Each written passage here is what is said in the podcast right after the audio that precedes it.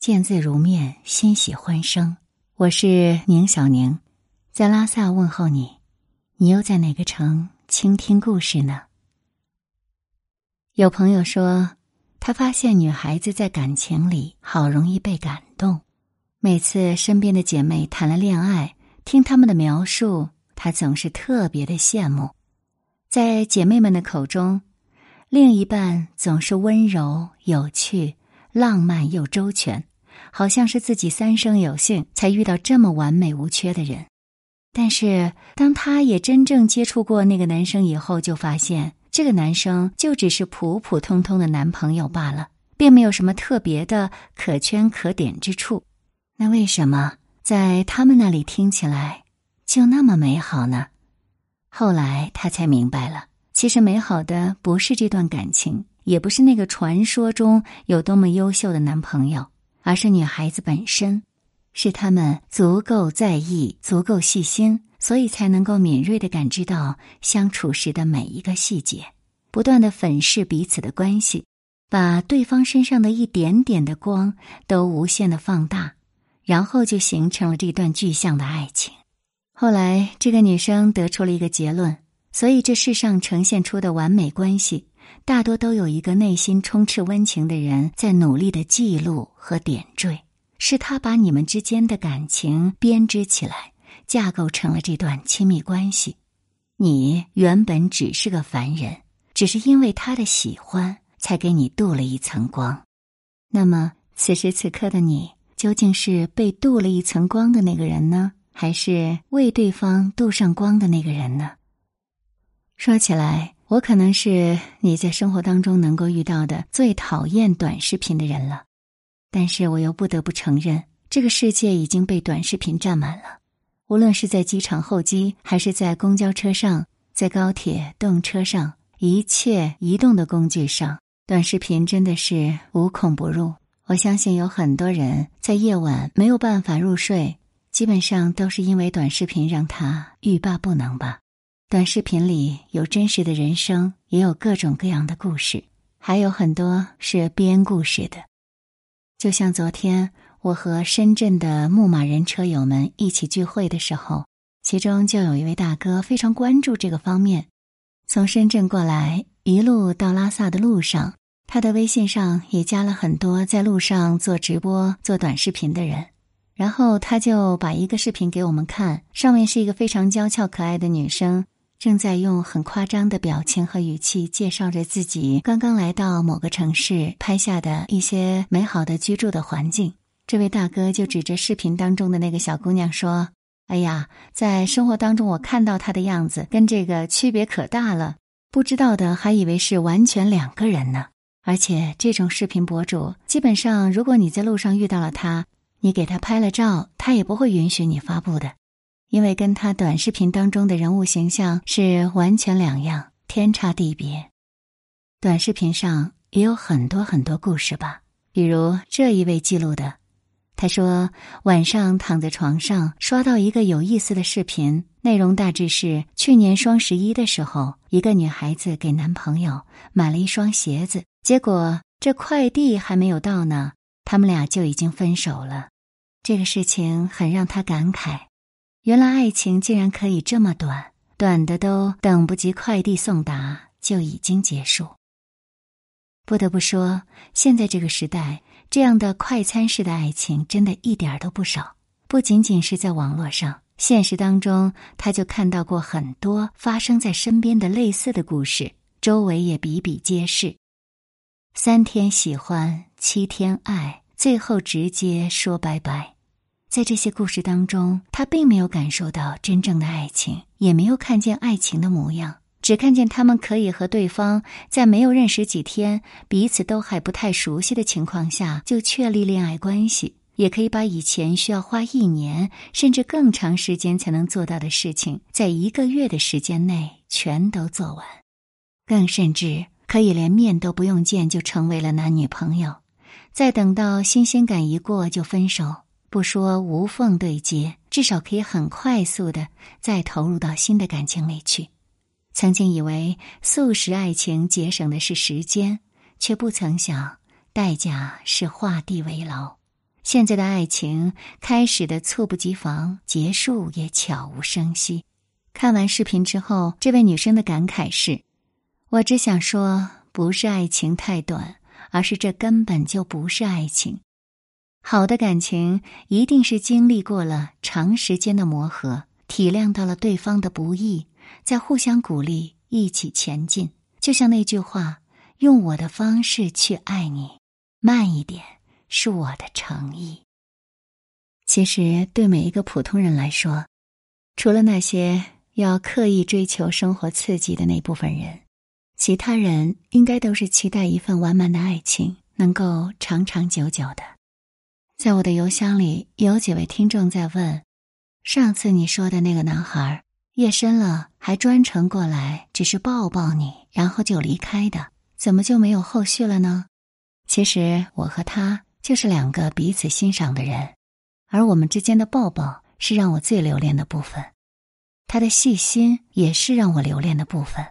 我还记得，在那个阳光很好的下午，他看了看我的头发，说：“你有白头发了耶，你不要动，我来帮你清理。”然后他就很认真的找了个小镊子，让我躺在他准备好的枕头上。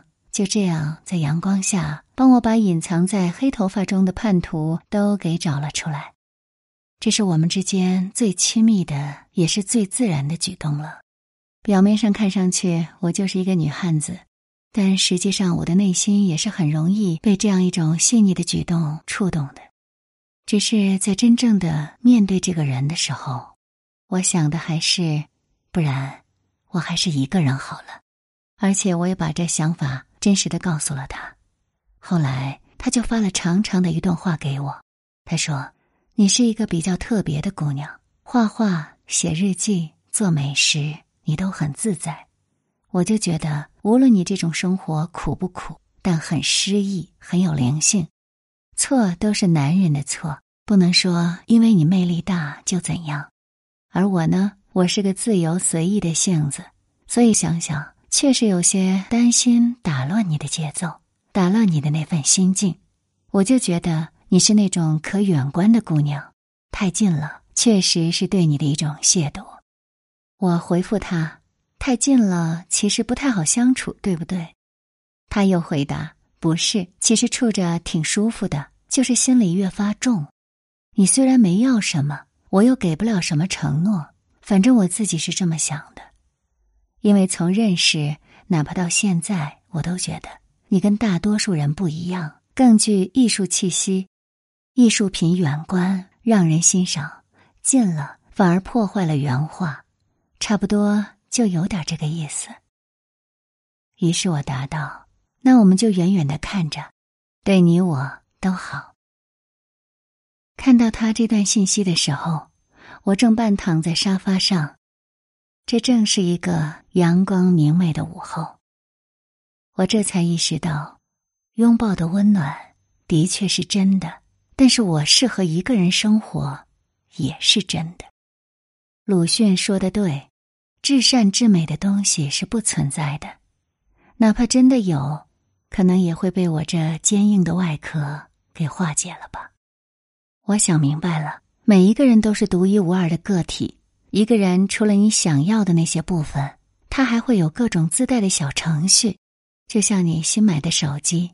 虽然你觉得那些自带程序都是你平时不会用到的，那有人呢会直接去找高手去解决掉它们，而我呢就会直接把它们都放在一个怎么翻手机都翻不到的那一页，然后把他们都框了进去，命名为冷宫。可是面对一个活生生的人，你又能怎么做呢？就当这些你不喜欢的部分都不存在吧，只是总有一天，你还是会忍不住的爆发出来你的不满。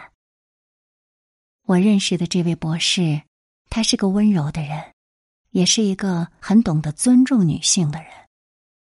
有人说，温柔并不是说了什么动人的话，做了什么打动人的事，而是能够忍住不说出每一句可能伤害到对方的话。不去做可能会伤害到对方的事，它就像春夏交接时最和煦的那阵风，万物经过它都变成了柔软的样子，而你也开始对这个世界充满喜欢。这段话听上去是很有道理的，可是我又觉得这样克制而造成的温柔，好像很难在现实当中发生。尤其在两个人的世界当中，如果不好的各种情绪你都隐忍下来，不抑郁才怪呢。所以，期待对方对自己理性而温柔的人，自己也应该努力的做到温柔以待。遇到分歧和问题，能够心平气和的沟通，以爱为名。女生不要无理取闹，男生也不要只顾着较真去讲道理。只要不是发生什么原则上不能接受的问题，彼此能倾诉、倾听，彼此能安慰，真正相爱的人，又有什么事情不是一个抱抱就能解决的呢？如果一个不行，那就抱久一点好了。海桑有一首诗。这世界如此喧闹，这世界如此喧闹，你和我不如将声音放得更低些，或者干脆用眼睛来说话。但这可不是什么伤心的事，因为他们是欲望，我们是爱。他们花样翻新，我们胆小笨拙，所以更多的时候。失败的将是我们，直到我们两手空空，只剩下善良和纯洁。那么，好的和坏的，我们都收下吧，然后一声不响继续生活。如此，我们才能活得干净自在，几乎接近幸福。如此，我们才敢面对那些美好事物，说：“我爱着。”这样的一首诗，是不是把你的心都给融化了，暖暖的？那我们今天就来唱这首歌，跟你道声晚安吧。都可以随便的，你说的我都愿意去，像火车摆动的旋律。都可以是真的，你说的我都会相信，因为我完全信任你。细腻的喜欢，毛毯般的厚重感，晒过太阳，熟悉的安全感。分享的糖，我们两只汤匙一个碗，左心房，暖暖的好保暖。